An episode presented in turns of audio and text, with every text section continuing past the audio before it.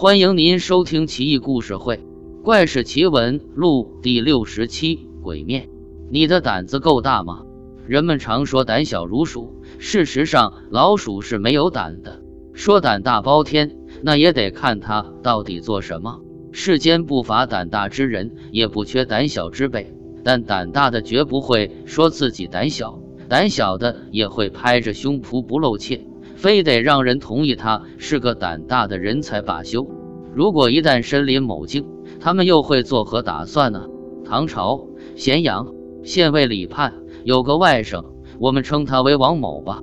据说就是一个胆气冲天的人，他为人仗义，有些年轻人的冲动。也想效仿古代的豪侠之士，每当集会，他必定会耍两下拳脚功夫，夸口自己拳打北邙武当山，脚踢南苑少林寺，得真人不传之功，刀山火海如履平地，哪怕鬼怪相迎，都会被他打回阎罗殿去。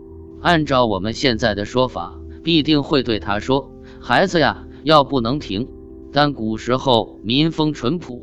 人们也就只是听听，听后一笑，有时候还得做出一副请大师收我等为徒的表情，或者鼓个掌，算是对他长篇大论、手舞足蹈的一个捧场，万人敬仰。此中滋味，只可意味。王某不禁飘飘然了。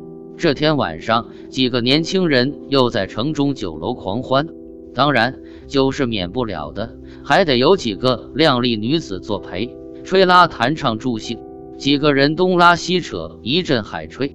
王某又开始了砍天砍地，说他曾赤手空拳抡翻一只大虫，曾下海手无寸铁弄死一条长鱼，曾遇见虎鬼，当场把他们打回原形。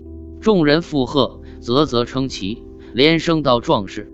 夜深了，众人也喝得差不多了，使各自散去。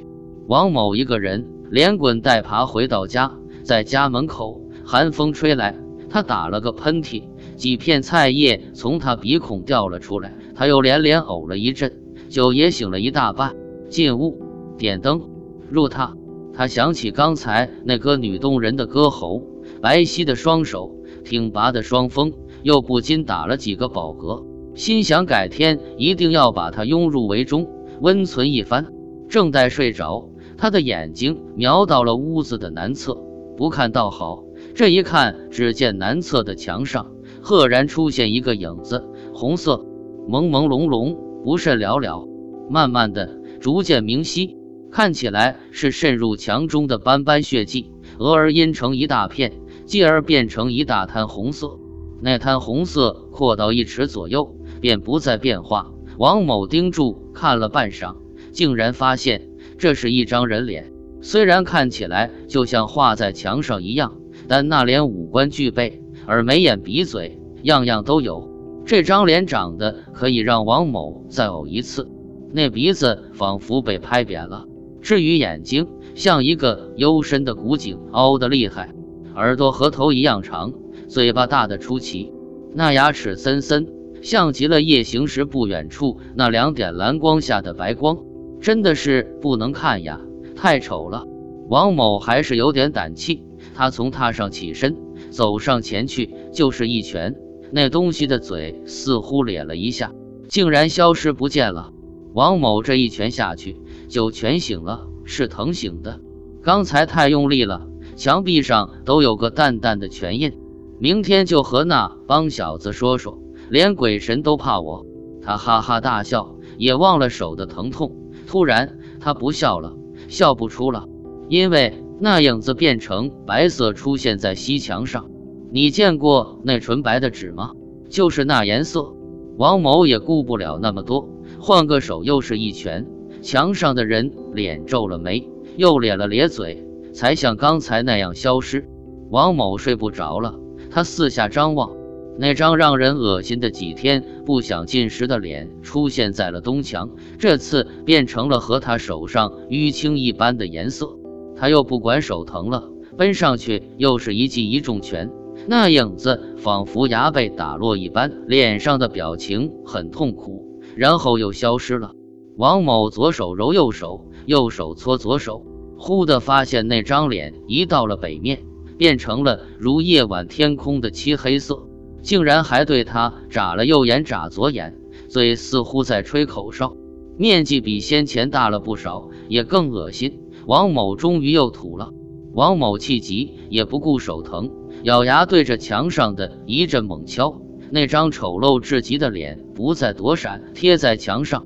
漠然地盯着眼前这个年轻人，这个对他无可奈何、像撒泼女人般的年轻人，他感觉受到了极大侮辱，便寻起一把刀，握在手中，用力朝墙上的那张脸扎去。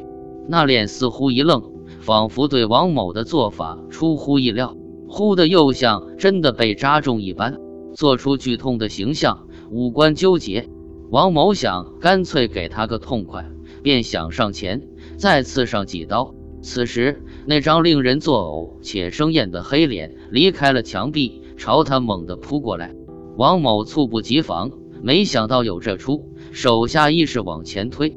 他也算是个力气较大之人，无奈他用尽全力，不能动那张脸丝毫。